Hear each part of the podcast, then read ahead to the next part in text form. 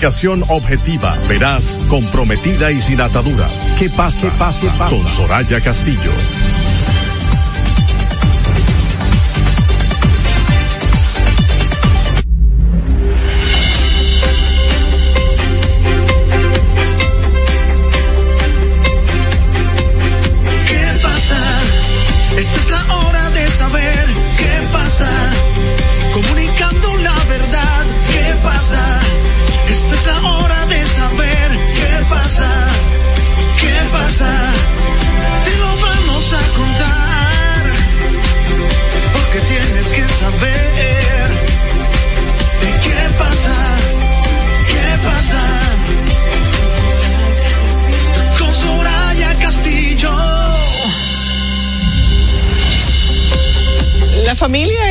Refugio en medio de las tormentas de la vida, un faro, un faro de amor y aceptación totalmente incondicional. Así comenzamos este jueves 2 de noviembre del año 2023, agradecidos como siempre de su sintonía a las 5 y un minuto de la tarde. Muy buenas tardes. ¿Qué pasa RD ya en el aire a través de la Roca 91.7? Por supuesto, también a través de las plataformas digitales, nuestro canal de YouTube, ¿Qué pasa RD con Soraya Castillo? Aproveche y suscríbase, active las notificaciones y forme parte de nuestra comunidad. También puedes sintonizarnos totalmente en, vivo eh, a través de nuestra cuenta de Instagram, sorayacastillo.do. Aquí estamos por y para ustedes para contarles todo lo que pasa, todo lo que es noticia, todo lo que pasa en nuestro país y en otras partes del mundo. Agradecida, feliz de que nos permitan penetrar hasta donde se encuentran, a sus hogares, todavía en sus lugares de trabajo, todavía en los vehículos. Somos verdaderamente privilegiados de poder eh, llegar hasta todos ustedes, de poder eh, hacer este esfuerzo que hacemos de, de brindarles eh, con nuestros comentarios y opiniones todo lo que es importante y nos interesa a los dominicanos. Recuerda que también si te perdiste el contenido, luego puedes buscarlo en Spotify o también en la aplicación Dominica Networks. Baja la aplicación totalmente gratis y allí encuentras todo el contenido de qué pasa, así como otros contenidos interesantes. Dominica Network. Hoy, 2 de noviembre, es el Día de los Fieles Difuntos, Día de los Difuntos, Día de aquellas personas que se nos adelantaron y que se han ido primero que nosotros y es un día para honrar y conmemorar a, a, esos difuntos de nuestra familia, amistades. Es un es una festividad religiosa eh, que se celebra eh, a, través de, de las iglesias, conmemoración de todos los fieles difuntos y está vinculada a la celebración del Día de Todos los Santos y tiene como finalidad honrarlos, honrar a quienes se han ido, a quienes se nos han adelantado pero como yo siempre digo, honrarlos de, de manera alegre, recordar, aunque no estén físicamente, que están permanentemente en nuestros corazones. Hoy es un día también para reflexionar sobre la violencia y el acoso escolar. El primer jueves de noviembre se celebra el Día Internacional contra la Violencia y el Acoso Escolar, incluido el ciberacoso, y se busca que se termine eh, cualquier tipo de violencia que afecta a la población infantil, juvenil a nivel mundial y que por supuesto esto ocasiona terribles consecuencias psicológicas. El lema de este año 2023 que no haya lugar para el miedo, poner fin a la violencia escolar para mejorar la salud mental y el aprendizaje, un mundo donde las escuelas sean lugares más seguros para los niños y para los jóvenes, donde haya solidaridad entre todos estudiantes y profesores, que lamentablemente no siempre es así. Recordarles que durante toda esta semana estamos observando y enfocados en el valor de la honestidad, un valor que consiste en comportarse y expresarse con sinceridad y coherencia, respetando los valores de la justicia y la verdad. La honestidad nos invita a, o implica actuar con rectitud. No se basa únicamente en deseos personales, sino en un apego a la verdad que va más allá de las intenciones. Hoy, escribiendo algo sobre el valor, eh, recordé una frase que, que los dominicanos eh, acostumbran a, a, utilizar, eh, tal vez más a menudo de, de la cuenta. Dame lo mío o dónde está lo mío. O mira, no seas tonto, esto es tu oportunidad, no dejes pasar esa oportunidad. El hombre vale por lo que tiene. Eh, y qué pena, qué pena que sea así. No valemos por lo que tenemos, valemos por lo que somos. Y esas oportunidades que a veces nos invitan a que no dejemos pasar, nos pueden llevar a comportarnos y a lograr las cosas en base a la mentira, a la deshonestidad y al engaño. Noviembre también es el mes de la familia. En el caso de la familia también eh, le han llegado sombras que oscurecen este núcleo tan importante de nuestra sociedad y de cualquier y de cualquier sociedad. La familia es el lugar donde se transmite la vida, donde se educa en el afecto, en los valores, en las emociones y en los sentimientos. Hay que priorizar la familia y durante todo este mes de noviembre estaremos observando, estaremos reflexionando y nos sirve a todos, nos sirve preguntarnos durante todo este mes ojalá que de manera permanente, pero nos sirve preguntarnos durante todo este mes, ¿cómo estoy eh, eh, trabajando en mi familia? ¿Tengo una familia sana? ¿Tengo una familia eh, donde impera la desunión? ¿Tengo una familia tóxica? ¿Tengo una familia que debo mejorar? ¿Le estoy dando el tiempo? Así que ojalá que durante todo este mes podamos reflexionar sobre la importancia, sobre la importancia y que no se quede en una frase, sobre la importancia de ese núcleo que es indispensable mantenerlo sano para el buen funcionamiento y salud de nuestra sociedad. Insisto en mencionar esa, esa frase de que la, si la familia va mal, la sociedad también va mal. Y lo vemos, lamentablemente lo estamos viendo. Yo veía eh, creo que ayer o antes de ayer una información de que la creciente ola de robos en algunos sectores como Villa Juana, por ejemplo, eran cometidos por menores de edad. Y la verdad es que hay que encontrar solución a ese problema, pero primero entender las raíces de todo ese fenómeno, cómo es que jóvenes potencialmente con, con que deberían tener otro camino, entonces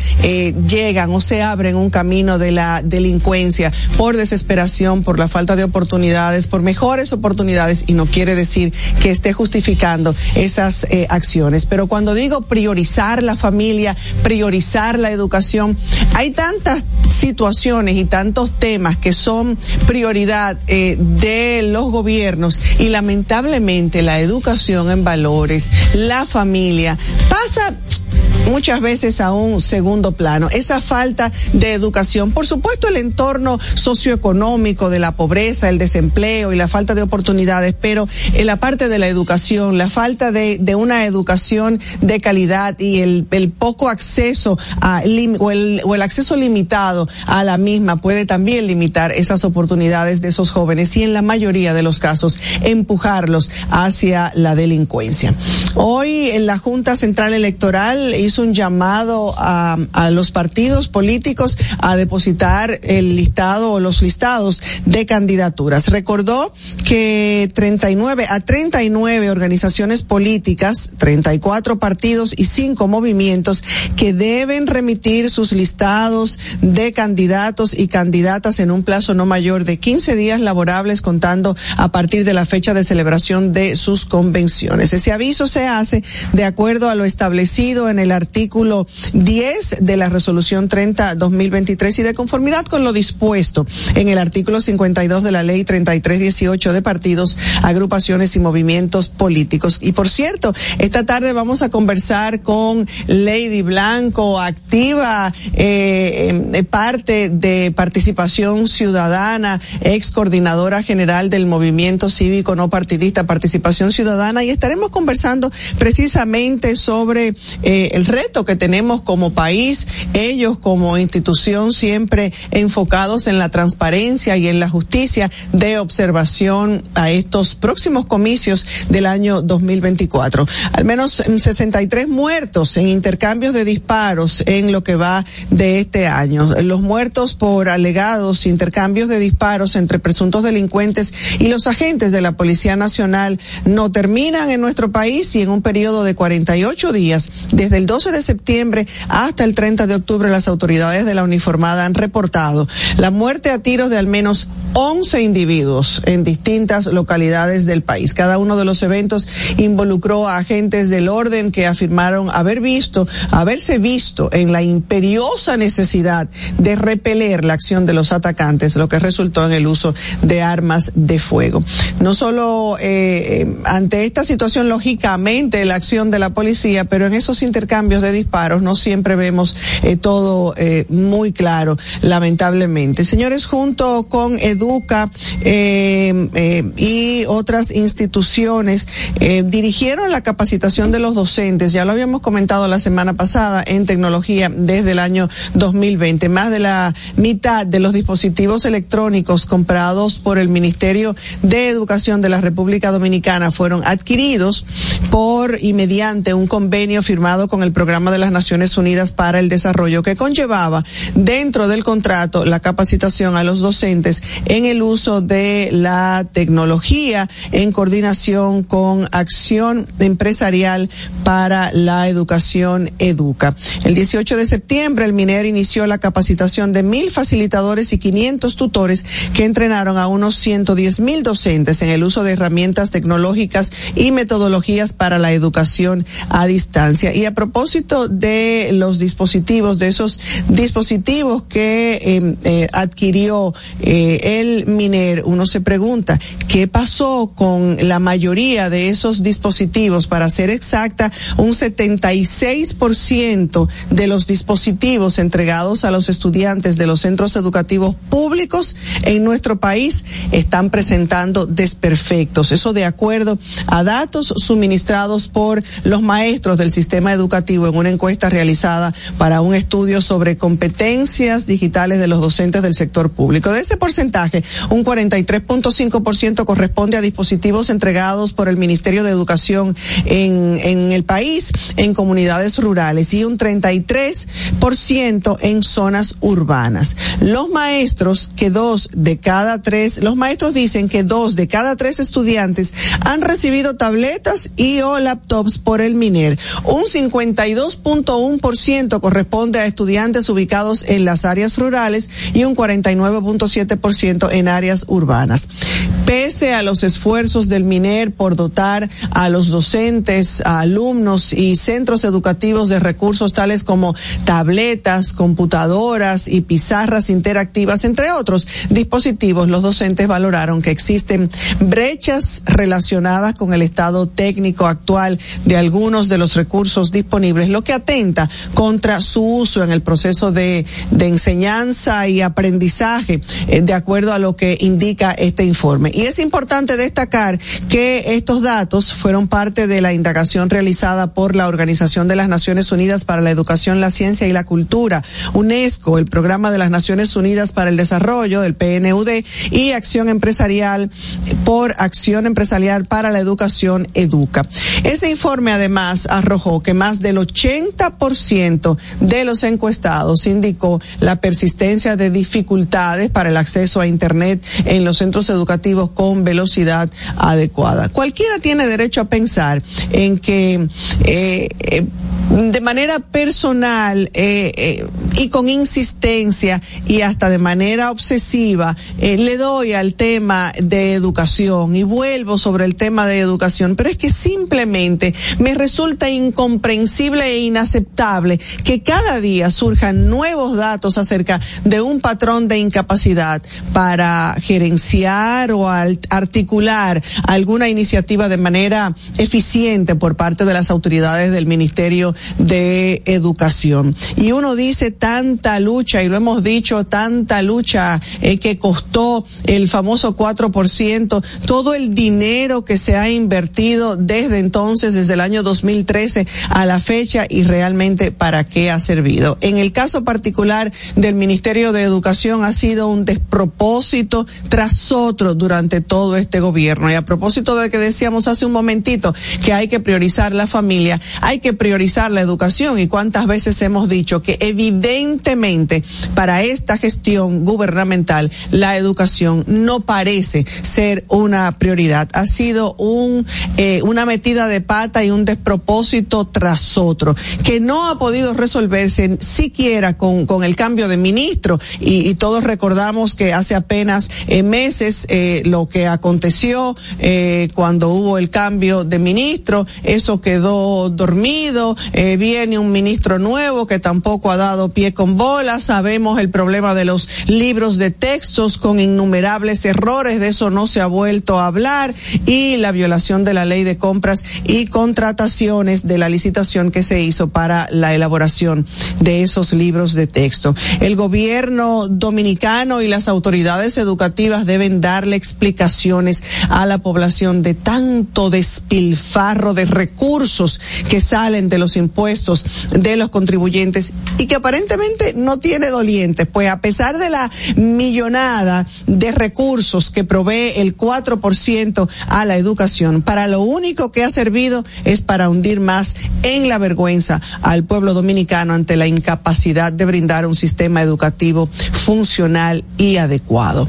Es simplemente humillante inhumano, imperdonable e inadmisible que tantos recursos estén yendo a la basura. Y digo yendo a la basura porque se pierden cuando miles de estudiantes dominicanos son víctimas de una mediocre formación académica, lo que tiene un impacto perdurable luego en el acceso de oportunidades y empleos de calidad. La ineficacia del gobierno y de las autoridades en el tema de educación no es un crimen, sino que es eh, el más detestable error eh, y sí, ¿por qué no? Crimen contra el futuro de nuestras niñas, niños y adolescentes y una falta grave en la administración de los fondos públicos, porque esas tabletas que no funcionan, que tienen desperfectos y que se las entregaron a los estudiantes apenas comenzando un año escolar, que le queda la tres cuarta parte a este año escolar,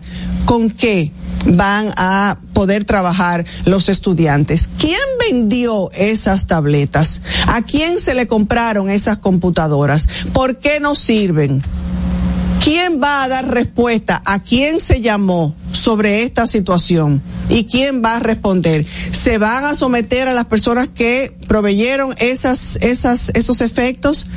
Esas computadoras, esas, esas tabletas, ya se les ha llamado entonces, este pueblo, este país necesita respuesta ante tantas y tantas cosas que suceden, que, insisto, parece como que este país no tuviera doliente. Vamos a una pausa, Fernando. ¿Qué pasa? Esta es la hora de saber qué pasa. Comunicando la verdad, ¿qué pasa? Esta es la hora de saber qué pasa. ¿Qué pasa? Este anuncio es para ti que rompes barreras y las conviertes en oportunidades que te permiten llegar a tu destino. A ti, que los obstáculos no te limitan y te esfuerzas día a día por alcanzar tus sueños.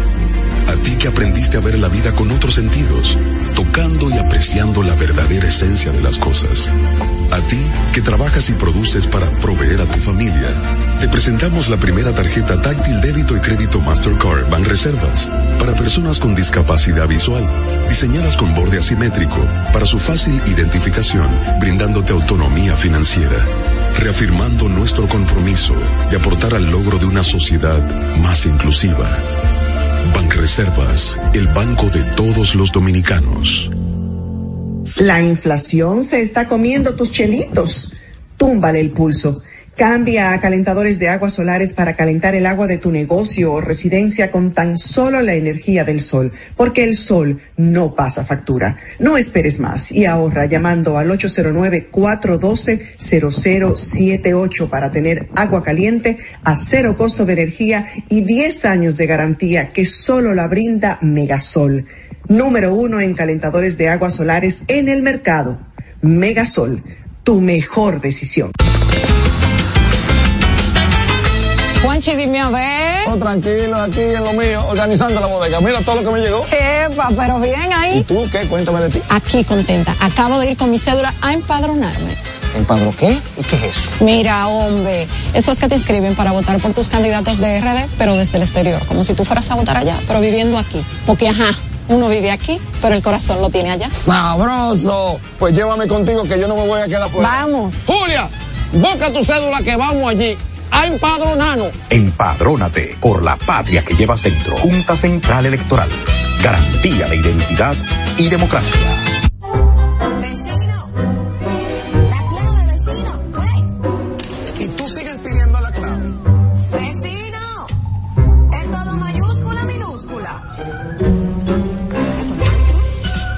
Clave está en Viva. Activa tu internet MIFI Hogar Viva y recibe el equipo gratis. Puedes conectar todos los dispositivos de tu hogar para escuchar música, ver videos, películas, series y compartir en redes sociales. Con planes desde 909, sin contrato ni penalidades. Viva, estamos de tu lado. ¿Qué pasa? Esta es la hora de saber qué pasa. Comunicando la verdad, ¿qué pasa? Esta es la hora de La metida de pata del día. La verdad es que hay cosas que nos duelen como si nos estuvieran sucediendo a nosotros mismos. Tres días sin dormir y una angustia que se expresa en llanto y palabras es lo que vive una madre que denuncia junto a su pareja que dio a luz mellizos y que solo le entregaron un bebé en la maternidad René Clan de Guzmán de Santiago de los Caballeros. María Esther Sánchez y su esposo Carlos Manuel Morillo denunciaron que el parto fue por cesárea el pasado sábado y que en principio le entregaron un bebé de 10 libras que no era ellos. Luego le dicen que solo era uno y que no eran dos y que hubo un error en la sonografía y la verdad es que uno dice caramba, eh, eh, errores que cuestan caros, errores que ocasionan mucho dolor, eh, cuánta incompetencia en, en, en tantos casos en nuestro país y suceden este tipo de cosas así como esas metiditas de pata leve que no son tan graves, dicen algunos. La metida de pata del día. Ya se cerró el plazo para inscripción de aspirantes a jueces del Tribunal Constitucional. El Consejo Nacional de la Magistratura ya cerró ese proceso de aspirantes, el que, se inició en el pasado mes de octubre y el fin es sustituir a cinco magistrados de esa alta corte que concluyen su periodo el 27 de diciembre. Más de 90 personas se inscribieron en la Secretaría del Consejo Nacional de la Magistratura, entre ellos jueces y ex magistrados del Poder Judicial, miembros del Ministerio Público, abogados litigantes y de la academia, diversas entidades jurídicas, sociales, patriotas y religiosas, así como algunas personalidades hicieron propuestas para, eh, pero luego los postulados tenían que depositar los documentos exigidos en el plazo eh, que había otorgado el Consejo Nacional de la Magistratura. Hay los requisitos, cada quien debe cumplir con los requisitos que han sido establecidos y luego determinada la primera fase de inscripciones, el Consejo Nacional de la Magistratura y los integrantes del equipo técnico pasan a verificar los expedientes depositados y harán las indagatorias para hacer una preselección de acuerdo a lo que explicó eh, una de las juezas, Nancy Salcedo, quien ostenta la Secretaría del Consejo Nacional de la Magistratura. Ojalá, eh, y, es lo que uno le pide a Papá Dios, que esa elección se haga eh, acorde a lo que merece un tribunal eh, de lo que se trata, el Tribunal Constitucional, eh, acorde a esta eh, tan importante institución y sobre todo que no tenga colores. Es muy lamentable que en nuestro país este tipo de elecciones muchas veces se sortea complaciendo a cada partido político, complaciendo a cada parcela. Ojalá que esto se haga apegado a los requisitos, a las normas que ellos, el propio Consejo Nacional de la Magistratura impone y sobre todo que no tenga ningún color, que no tenga ningún tinte, que no haya ahí ningún acuerdo porque estamos hablando de algo muy importante para la República Dominicana. El presidente Luis Abinader se reunió hoy con el presidente de los Estados Unidos, Joe Biden, y eh, llegó a, Washington. Allí sostuvo un encuentro con el presidente de los Estados Unidos, otros presidentes latinoamericanos también en el marco de la Alianza para la Prosperidad Económica de las Américas. El presidente Joe Biden se veía muy eh, eh, a gusto conversando en las imágenes que han circulado en los distintos noticiarios y medios. había una conversación muy amena. Se la pasaron muy bien el presidente Biden y el presidente eh, Luis Abinader.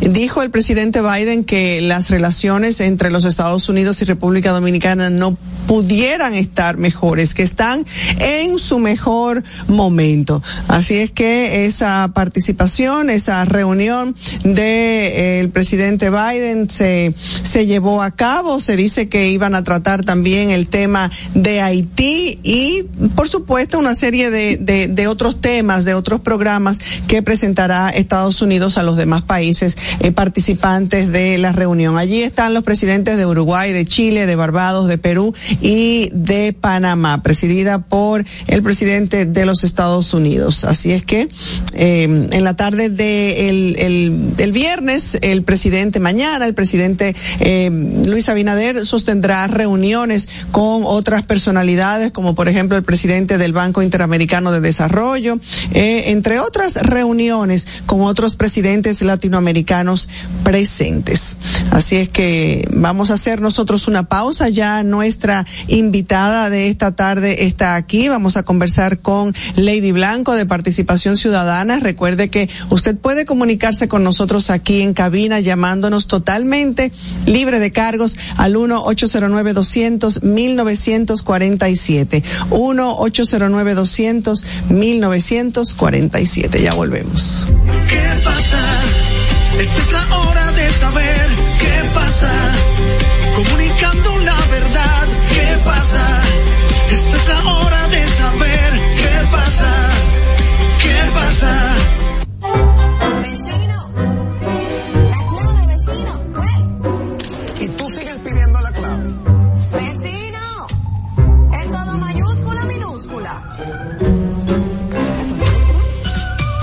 está en Viva. Activa tu internet MIFI Hogar Viva y recibe el equipo gratis. Puedes conectar todos los dispositivos de tu hogar para escuchar música, ver videos, películas, series y compartir en redes sociales. Con planes desde 909, sin contrato ni penalidades. Viva, estamos de tu lado. En Autoferia Popular, montarse en un carro nuevo se siente así.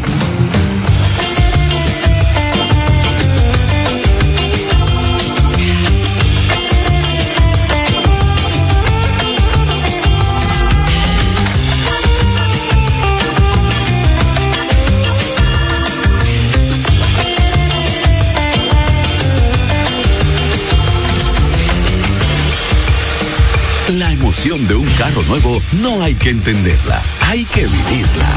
Vive la temporada de Autoferia Popular. 25 años encendiendo nuevas emociones contigo. Popular, a tu lado siempre. Pero yo solo le pregunté que cómo se sentía el carro. Ahora en la Colonial puedes sacar tu seguro de automóvil en cinco minutos. Descarga la APP de la Colonial, entra a Seguro Auto, ármalo tú, Ajustalo a tu medida, paga y recibe tu seguro digital inmediatamente. Así de fácil, desde donde estés y a la hora que quieras. Con Seguro Auto, ármalo tú de la Colonial. Tu seguro de automóvil en cinco minutos. Primer producto, Insurtech de la República Dominicana. Senazata. Es que cualquier pregunta que tú quieras saber, llama que aquí estamos para resolver. Marca la técnico 737 y te ayudaremos en un 2x3. Tenemos una oficina virtual, cualquier proceso tú podrás realizar. Consulta, traspaso, requisitos y cita. Tenemos a Sofía, tu asistente virtual. Te va a ayudar en la página web también en Facebook y WhatsApp. Senazata. Con los canales alternos de servicios de NASA podrás acceder desde cualquier lugar, más rápido, fácil y directo. Senasa, nuestro compromiso es tu salud.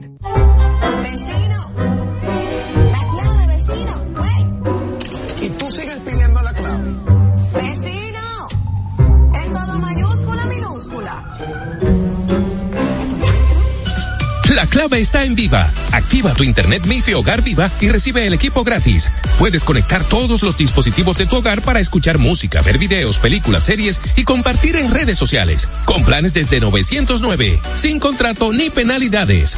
Viva, estamos de tu lado. La inflación se está comiendo tus chelitos. Túmbale el pulso. Cambia a calentadores de aguas solares para calentar el agua de tu negocio o residencia con tan solo la energía del sol, porque el sol no pasa factura. No esperes más y ahorra llamando al 809-412-0078 para tener agua caliente a cero costo de energía y 10 años de garantía que solo la brinda Megasol. Número uno en calentadores de aguas solares en el mercado. Megasol, tu mejor decisión. ¿Qué pasa? Esta es la hora de saber qué pasa. Comunicando la verdad, ¿qué pasa? Esta es la hora de saber qué pasa. ¿Qué pasa?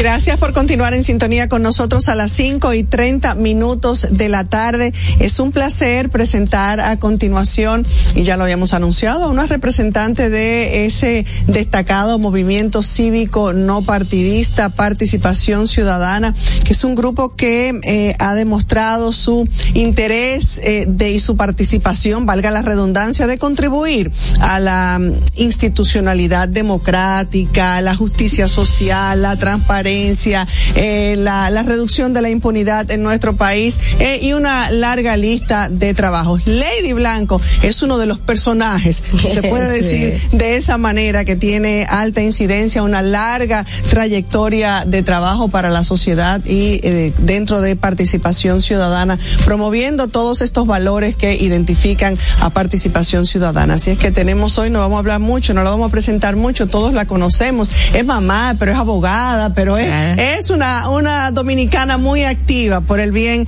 de nuestro país y está involucrada en lo que nos concierne a casi todos los dominicanos, que es este proceso electoral Así. del año 2024, que sea un proceso sobre todo transparente y seguro. Bienvenida, Así Ley. Es. Muchísimas gracias por recibirme. Yo contenta de estar aquí. Siempre es bueno compartir eh, contigo en cualquier espacio que nos toca siempre compartir, pero hoy nos, nos toca compartir en este espacio y qué bueno que podamos un poco educar a la ciudadanía, porque al final eso es lo que hace participación ciudadana.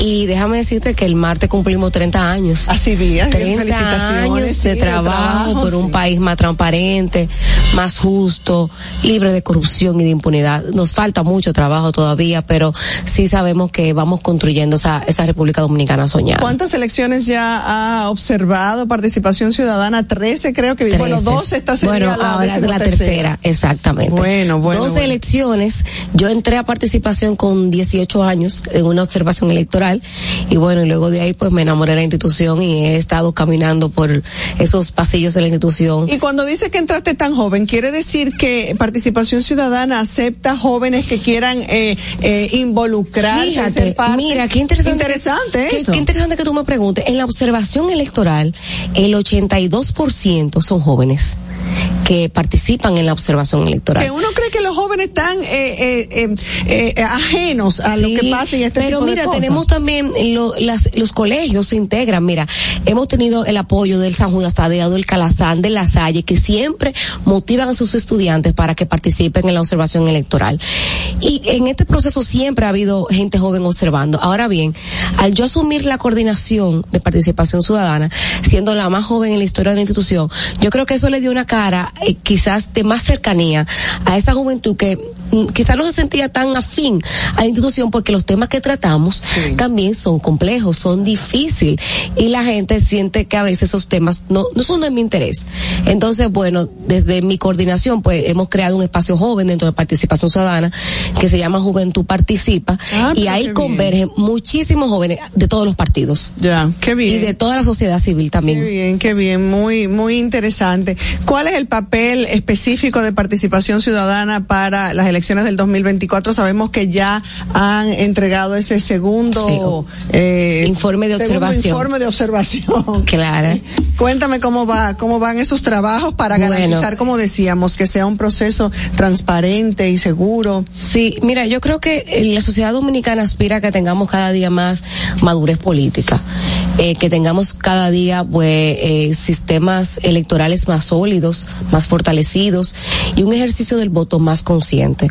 Y en el marco de eso, pues Ese es nuestro lema Sí. dentro de qué pasa. Un voto consciente. Consciente. Yo creo que- de, de, de, de- de llevar hasta la gente la importancia de que no es votar lo loco, de que no es votar Así porque te dieron tal cosa, Así porque te regalaron el piso de tu casa, que sabemos la necesidad y de eso se aprovechan también Sí, muchos. y- muchos bueno, y también- Pero votar de manera más Yo creo que consciente. creo que lo más importante es eso, que la ciudadanía cada día entienda que es parte de la decisión. Y la decisión no solamente en el ejercicio del sufragio, esa es una parte de nuestra responsabilidad como ciudadanos, pero el ejercicio ciudadano va más allá de eso. Es ser parte y ser control social en todos los procesos que pasan en la República Dominicana. Entonces, en el marco de eso, pues participación presenta su segundo eh, balance de observación electoral y ahí, bueno, recogemos las incidencias, esos retos que tenemos como sociedad para el próximo proceso electoral.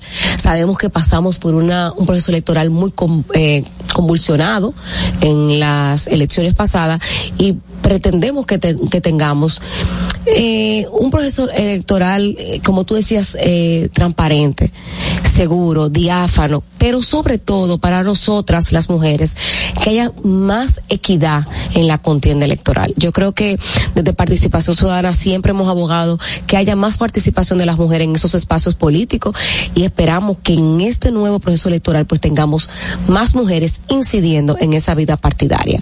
Y en el informe de observación electoral pues recogemos muchísimas inquietudes que tenemos, sobre todo en el ejercicio de los partidos políticos, la, la costosa y larga y bueno y mm, angosta eh, en tiempo de las campañas electorales Una en la campaña República. que, dice que tiene fecha y que estamos todo el tiempo en campaña, que debió empezar en julio, por Exacto, ejemplo, con la de este año, supuestamente. Con la proclama, pero, la hace años que estamos pero en era campaña. una pre-campaña a lo interno de los partidos, pero lo que vimos fue una campaña electoral Totalmente. masiva. Ten- tenemos, y eso lo recogemos en, en, y a veces en uno no entiende por qué la Junta Central Electoral no tiene eh, que la, la firmeza, la decisión o el poder o los mecanismos de hacer que los partidos Mira, se, más que, más que se todo, sometan. siendo justa con la Junta Central Electoral, quizás mecanismos.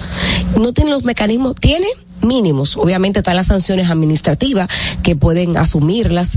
Ahora bien, acuérdate que quienes ha- hacen las leyes también hacen la trampa, como dicen. Nosotros nos sentamos y yo fui parte de ese proceso, dos años sentada en, en el CES eh, discutiendo las reformas eh, electorales. Y en esa reforma, pues, nosotros abogamos porque tuviéramos no la ley posible, sino la mejor ley, la que la sociedad esperaba. Y más saliendo de un complejo eh, proceso electoral, queríamos tener una ley realmente que pues, tuviera ese deseo de que tuviéramos contiendas electorales más transparentes. Y siempre se ha dicho cuando estamos en un proceso de elecciones y vienen las elecciones, después de estas elecciones los partidos tienen que abocarse. Lo ha dicho nuevamente el presidente actual de la Junta Central Electoral que después de este proceso del 2024 los partidos tienen que abocarse a una reforma. Y eso no pasa. Y mira, evidentemente y por- como que los propios partidos es, son los que no sabes, quieren las reglas. Aparte de eso, ahí es que viene la responsabilidad de la ciudadanía en votar consciente para tener una mayor calidad en la representación congresual. Porque al final, por más que yo luche, por más que yo me sienta a discutir en los espacios, obviamente que nos prestan desde la Constitución, porque somos, eh, cuando digo nosotros participación ciudadana, digo la sociedad dominicana, nosotros somos control social y estamos en esos espacios de toma de decisiones, ¿verdad? Pero al final quienes toman las decisiones son los partidos políticos. Bueno, son, bueno. Bueno, cuando, ya, claro, cuando, decimos cuando llegan al poder, sí, sí, la- sí, cuando claro. Hablamos de la modificación de las Correcto. leyes. Son esos representantes que obviamente uno le dio la confianza en y votar después por nos ellos. arrepentimos y, después, decimos y ese congreso que tenemos y tal cosa y como tal, lo que estamos viendo ahora, nosotros. como lo que vemos ahora, personas vinculadas al narcotráfico, al lavado, a temas espurios, que realmente eso es lo que queremos que nos pase. Claro. Pero ¿cómo tú logras eso? Con campañas electorales conscientes, con campañas electorales donde el uso de los recursos públicos no sea un pan de cada día y donde el uso de, de los recursos espurios tampoco sean un espacio que, lo, que le permita acceder a la posición de poder. de gasto de Pero campaña. es que son demasiado costosas las campañas. Costosas y largas. se hacen costosas por el clientelismo. Pero también por el tema del tiempo. Tú sabes que nosotros en la República Dominicana hicimos un levantamiento de participación ciudadana midiendo eh, en, en, bueno en las en las democracias parecidas a las nuestras de este lado de la región qué tiempo tienen en campañas. Tú puedes creer que nosotros somos el país y después del mundo, porque lo hicimos ya con España, con eh, Francia, en donde las campañas son más largas. Imagínese Un- Más de un año. Un año y ocho meses. Yo te diría en que campaña. yo te diría que me los hallo poco porque yo siento como que estamos en campaña de una u otra Claro, forma permanentemente. Desde, desde la proclama hasta la hasta la eh, elecciones de mayo es demasiado tiempo. En la mayoría de los países son 40 días, 60 días, 75 días. Hasta en países con debilidades democráticas son 75 días. En países donde hay menos eh, personas, menos eh, ciudadanos eh, con ejercicio al voto, son 20, 30 días de campaña. Pero ¿quiénes son los que no quieren esas normas? Los propios partidos políticos. Claro, claro, por- porque obviamente tú conviene. mantienes preso a una ciudadanía presa del clientelismo, porque obviamente eh, tú tener tanto tiempo en campaña y gastando muchísimos recursos sin ningún tipo de rendición de cuentas, que ese es otro problema que tenemos y ahí lo, hacemos el levantamiento en, en la observación en el Dinerito que electoral. sale del bolsillo de los contribuyentes, Ay, de nosotros, claro. tuyo y mío. Claro, exactamente. Es que la gente tiene que entender que el ejercicio de los políticos, es verdad que la democracia tiene un costo. Y eso nosotros lo valoramos, que haya un costo desde la ciudadanía, que, que la ciudadanía apoye esos procesos democráticos. Ahora bien, tú tienes que tener rendición de cuenta aquí, o un país pobre, que se le entregue tantos recursos a los partidos políticos sin ningún tipo de rendición de cuentas, sin ningún tipo de sanciones fuertes, porque hay sanciones administrativas mínimas de dos a tres, cuatro salarios mínimos, señores, de tres, de, o sea, eso es una burla. Pero al final, ¿quiénes hacen las leyes? Las hacen las leyes aquí por las quienes nosotros votamos a confianza de que vayan a hacer un ejercicio adecuado del poder. Sin embargo, lo que queremos en estas elecciones es que, como tú decías, hay un voto consciente para que cuando nos toque debatir temas de, de importancia nacional, como son la ley de partido que hay que abordarla, la ley de régimen electoral que hay que abordarla, que quedó pendiente, eh, la ley de compras y contrataciones, que es una de las brechas para la corrupción administrativa, todas esas, el código penal, todas esas leyes que están pendientes, tengamos calidad de la representación, que el que siente ahí se olvide que tiene un color de un partido, no, tiene una bandera tricolor que es azul, blanca, eh, roja, por la que ustedes votaron. ¿Y cuál es la bandera de los políticos, Lady? Porque estamos viendo cómo yo me uno a fulano para ganar tal espacio, a pesar de que yo pensaba de esta manera, me conviene unirme a Mengano porque así tal cosa. Entonces uno cree que incluso los que estaban eh, eh, pensando o proponiendo hacer una buena, Buena política, política. o una política diferente, a fin de cuentas caemos todos en lo mismo porque me conviene para tal cosa. Mira, eh, aquí hay dos cosas. Se ha perdido la ideología partidaria. Vacío de Eh, ideología ese ideal, los en los partidos no hay una ideología clara, porque tú ves partidos que se unen, que tienen en, en el, si tú lo ves de nivel estatutario, son totalmente distintos su, su visión de, de país, pero tú lo ves unidos en una campaña electoral. También hemos, eh, se ha impregnado el individualismo salvaje con una ausencia de conciencia colectiva que lo que ha hecho es que la ciudadanía, igual los- el, el ejercicio político, estén en esa burbuja del dame lo mío. No hay una verdadera conciencia colectiva de lograr objetivos en común. Se unen para un tema clientelar. Y lo vimos, porque eh, fue una vergüenza que, que el presidente lo pusieran a jurar para cargos públicos. Pero también vemos lo que tú me dices, o sea, tenemos ese, ese, ese ejercicio de una buena política que se queda solamente en el ejercicio cuando vemos que se unen a esas cosas que decían que no estaban de acuerdo.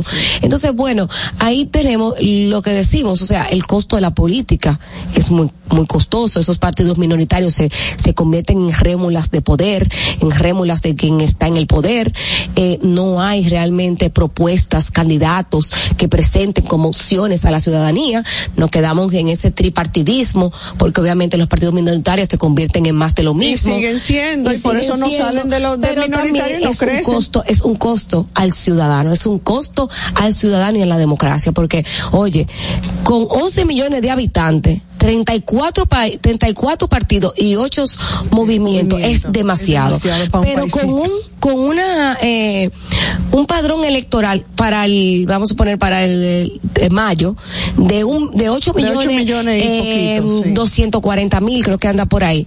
Es demasiado partido político entonces la democracia tiene también que tener esas reglas básicas y sólidas y, y que no todo el mundo que quiera tener un partido para lucrarse del poder, para llegar a posiciones, eh, porque muchas veces lo que quieren es ni siquiera llevar propuestas, porque no llevan propuestas, lo que quieren es ser parte de ese eh, ese conformismo, pero también de ese rentista, de ese rentista electoral. Que no le aporta nada, al contrario, Nada, no. que no aportan nada No, a la pero ellos sociedad. lo que están aspirando a carguitos públicos y ya, no, no, no tienen una propuesta sólida que presentar a la ciudadanía. Entonces la ciudadanía lamentablemente se aspira a más de lo mismo. ¿Cuáles son los principales desafíos para que todavía o que tenemos que superar para este próximo proceso del 2024? Bueno, desafíos primero tenemos en, en que tengamos con- eh, una contienda electoral más transparente.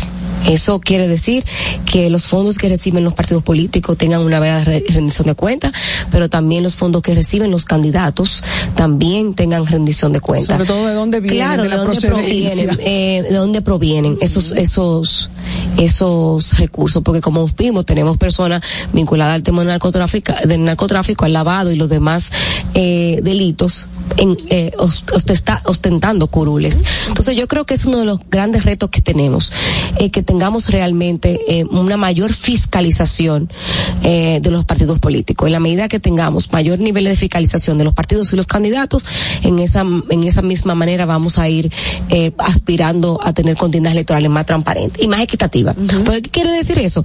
Si yo te controlo a los candidatos que reciben, uno puede tener una, un indicio de quiénes cumplen y quiénes no, y quienes dentro de su propio partido violentan a sus propios compañeros, porque las contiendas electorales, ahora mismo en las primarias y en las encuestas vimos que vulneran los propios derechos de sus propios militantes. O sea, sus propios compañeros son los que ejer- ejercen violencia frente a los otros compañeros, en la medida en que tú tienes una, un- una capacidad financiera para costear, eh, eh, para costear una campaña. la cuando- mayoría compiten en desventaja. Claro, compiten en desventaja y muchas veces esos que son líderes comunitarios dentro de los partidos, que son los que hacen eh, eh, vida en las bases de los partidos, la que conocen la necesidad de los partidos, señores, no llegan a las posiciones porque no tienen los recursos.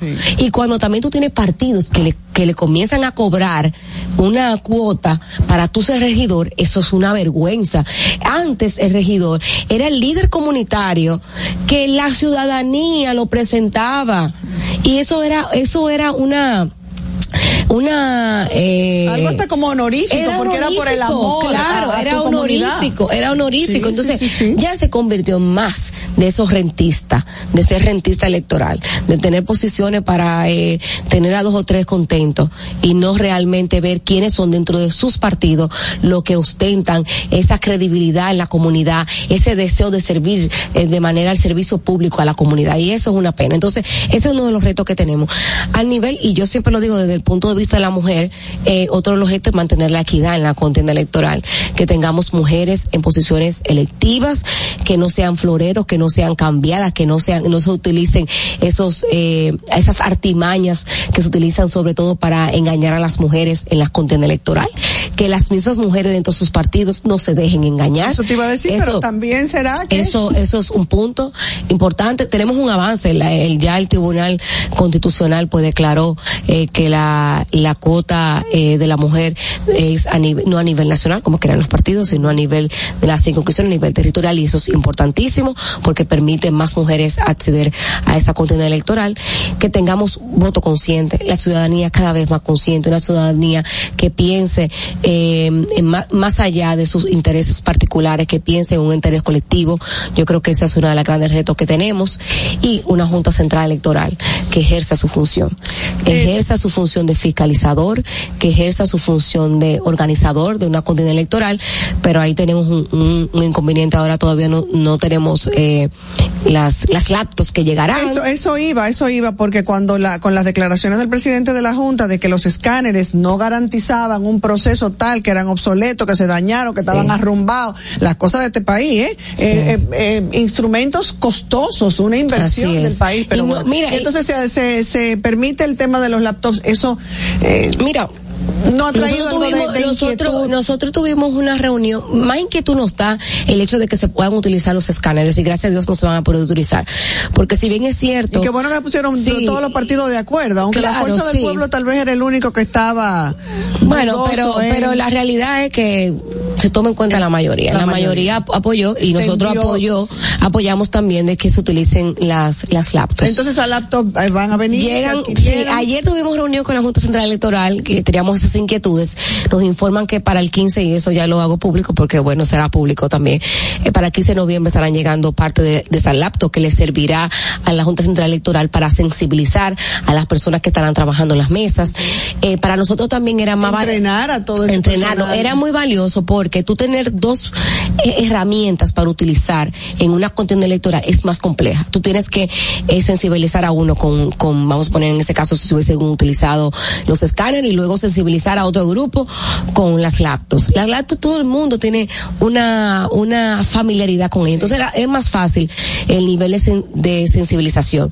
Segundo, eh, la Junta nos informó y también y no es más fácil también cualquier marrullería. no, la- mira, era más fácil, era más fácil, oye, era más fácil con los escáneres, porque la Junta le informó a los partidos políticos, igual que nosotros como movimiento cívico, eh, el informe de auditoría que le entregaron de las de los escáneres y nos, nos informó que no el, no solamente el 8% que se, ta- se estaba estimando, que se estimó que no funcionó en las primarias, sino que de aquí a las elecciones del 2000, del 2024 era el 20% que no iban a estar en condiciones.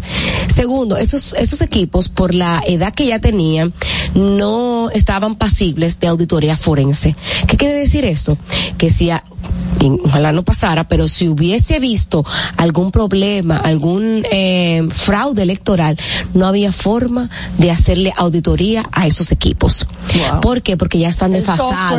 de- porque la No, va Micro-. Microsoft mandó un comunicado diciendo no tenemos las piezas para reparar a los que escáneres que ya están y los que ustedes tienen ya están desfasados en, en el mercado no le Obsoletos, estamos sí. no le estamos produciendo más entonces no había forma entonces la forma y, y qué bueno que la junta previó eh, solicitar más en la licitación más laptops con tiempo. Entonces estarán llegando. Esperemos que de aquí a diciembre ten- tengamos todas las laptops que se pidieron que fueron más de 15 mil laptops para que en todos los colegios electorales pues tengan eh, las laptops disponibles porque los partidos políticos y eso la ciudadanía tiene que saberlo no solamente pidió una laptop sino que hayan dos laptops en cada eh, mesa electoral. Y eso también genera que haya más eh, personal humano trabajando en la en la La inversión es mayor, técnicos. tanto a nivel Sí. humano como a nivel. Sí, y el eh, trabajo económico. también que ha hecho la Junta de Empadronamiento en el exterior. Lo digo porque nosotros hemos trabajado eh, desde la, trabajando con los que van a estar eh, sen- eh, trabajando en la observación electoral como miembros de participación ciudadana. Nosotros hemos prestado a la Junta Central Electoral que nos ha dicho, préstenos de esos voluntarios que tienen en el exterior y hemos prestado. Y hay otros organismos o instituciones que también colaboran, como lo hace Participación Ciudadana. Con nosotros eh, usualmente Ángeles eh, es observador a través de participación ciudadana. En el exterior, eh, y me ha tocado a mí, estaba ahora fuera del país eh, trabajando con Columbia University, con eh, NYU University, eh, Brown University. Hemos trabajado con varias universidades, eh, con los estudiantes dominicanos y latinos que están interesados en formar parte de la observación electoral y ya tenemos muchísimos jóvenes que van a estar observando. Y eso Mi hija es que vive, importante. que vive fuera del país, en Estados Unidos, ya También fue puede informada, eh, no, y fue informada y ya se empadronó. Ah, y sí hay buenísimo. eh, un Sí. trabajo que se Sí, está la haciendo, que Junta está haciendo la Central Junta. Electoral maravilloso y que reconocer el trabajo a la Junta de- Central Electoral de ese por eso, empadronamiento porque permite un ejercicio de los dominicanos que es un ejercicio fundamental que A mí me tienen el derecho el- la al voto. que dice, tú sabes que nosotros no fuimos, pero el corazón está. Aquí, O sea, que sí. exactamente, así Está es. muy chulo. Entonces se está haciendo ese trabajo. Sensibilizar al, al dominicano eh, o a esa diáspora. a esa diáspora que es importante y que incide tanto en el desarrollo de Oye, la la República economía, Dominicana. Sostiene. Entonces, es importante que lo tengamos y que lo miremos y, y de participación, pues queremos también que esa ciudadanía en el exterior pues forme parte de esos procesos de observación ele- electoral. Y estarán trabajando algunos en las mesas electorales como miembros de la Junta Central Electoral y otros pues estarán trabajando con nosotros como observadores electorales. Además de ese mensaje, y nos quedan eh, dos minutitos lamentablemente, yo creo que yo voy a acabar con este audífono hoy porque lo he tumbado como tres veces. Además de ese llamado al, al voto consciente, eh, ¿qué le dice participación ciudadana o qué le diría a la gente que siente que, que su voto no, ay, ¿para qué yo voy a votar? Que tienen esa apatía todavía, eh, que sienten eh, eh, tal vez el deseo de no ir a las elecciones, ¿para qué yo voy a votar? Más de lo mismo, ¿no? Eh, ¿Cuál sería el mensaje a esas personas que sienten que su voto no cuenta? Mira, lo- el voto siempre cuenta, eso es lo primero. Siempre cuenta porque en todos los espacios políticos y en todos los gobiernos hay gente que hace cambio. Hay gente que hace cambio. No podemos decir que todo el que está sentado en el Congreso es malo. ¿Por qué? Porque si hemos ido avanzando, mucho se debe a esa clase política que sí está comprometida. Entonces, miremos quiénes son esa clase política en todos los partidos políticos que hace la diferencia y votemos haciendo la diferencia por, porque no podemos eh, estigmatizar. Todos los partidos políticos tienen gente buena. Todo partido político tiene gente buena. Ahora tienen también gente que no que no comulga con ese deseo que tiene la, ciudad- la ciudadanía dominicana y entender que al final si tú no votas alguien va a tomar la decisión por ti y es importante que siempre no formemos parte. A, mí, me- a mí me encantan países como Argentina y lo vi por las res- eh, eh, elecciones recientes que aquel que no vota tiene una consecuencia, el voto Eh, obligatorio. en, en Brasil también el voto obligatorio y tú pagas si tú no, o sea, si tú, tú tienes una pena, una penalidad y es muy alta, entonces la gente sale a votar. Entonces yo creo que, y mira, yo te voy a decir, es un deber ciudadano, es un derecho que tenemos como, como una democracia, como la tenemos, pero es un deber. Y yo creo que es muy bonito que podamos entender que en todos los espacios contribuimos y que cuando ejercemos el voto y lo ejercemos de manera consciente, hacemos el cambio. Hacemos el cambio porque usted está votando y usted está votando por un mejor país. Bueno, señores, nos queda todavía un camino por recorrer frente a este proceso electoral del próximo año y esperamos que eh, Participación Ciudadana, estamos seguros que ha- hará el trabajo al que tiene acostumbrado al país y esperamos que Lady vuelva por aquí, esta mujer apasionada de la Siempre. democracia. Sí, mira, yo voy a hacer un compromiso. Y he, yo he hecho ese compromiso con eh, mis amigas queridas como tú, que cada vez que tengamos el, el balance de observación electoral, próximo saldrá después de las elecciones, eh, el informe de observación electoral, pero en diciembre hacemos el balance eh, del año, el balance del año. Los conceptos emitidos en el pasado programa son responsabilidad de su productor. La Roca 91.7 FM no se hace responsable. 91.7 La, La Roca. Vive la esencia de la música. Hey, mama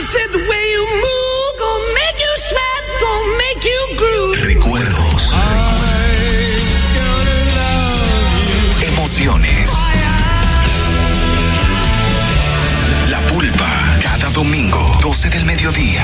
Por La Roca 917. Presentado por Coopro Servicios. Apoyando tus sueños.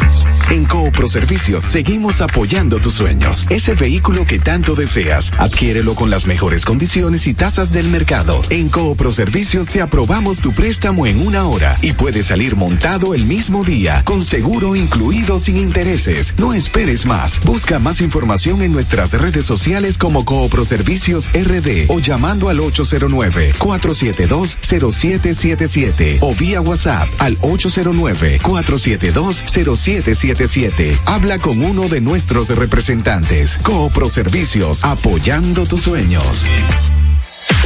Uniformes Batiza, única tienda con todo tipo de uniformes en existencia y por encargos. 42 años siendo líderes en el mercado dominicano, en la venta al detalle y al por mayor de uniformes tradicionales y personalizados, bordado, serigrafía y sublimación. Visítanos en cualquiera de nuestras sucursales en Santo Domingo, Avenida Mella, Naco y Punta Cana. Síguenos en las redes sociales, arroba Uniformes Batiza, tu imagen corporativa en manos de expertos. Uniformes Batiza. A peso el millón. Ahora en Superquino, un peso es un millón. Todos los días, no te pierdas eso. 25 millones por 25 pesos. Eso sí está bien. Un millón por un peso. Superquino de Leisa, un peso es un millón. ¿Y cómo es eso? Ahora Super Kino TV de Lexa te da 25 millones por 25 pesos. Juega Super Kino TV, el fuerte de Lexa y gánate 25 millones por 25 pesos todos los días. Desde Santo Domingo, Santo Domingo, HIPL 91.7 FM. La Roca, más que una estación de radio.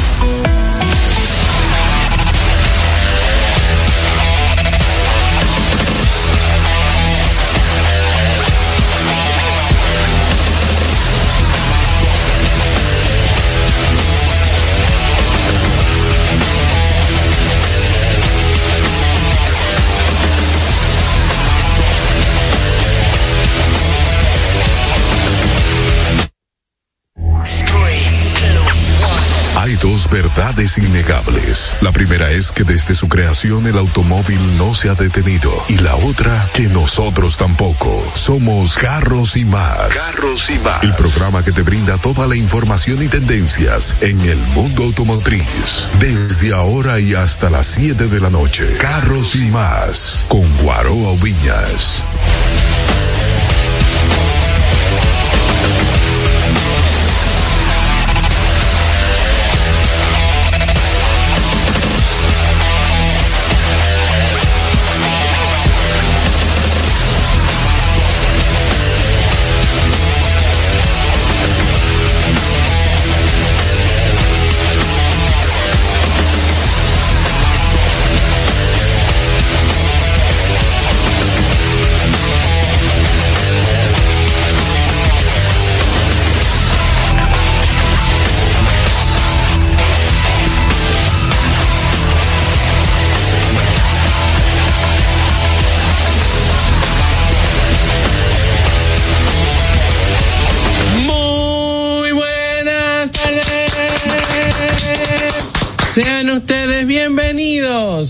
Carros y Más Radio. ¡Qué, cool! Señores, iniciamos como siempre dándole gracias a Dios que, es quien nos ha dado la vida, agradeciendo a nuestras familias que son tan consideradas con nosotros, a los patrocinadores, al equipo de trabajo, a los colaboradores, a ustedes por la sintonía.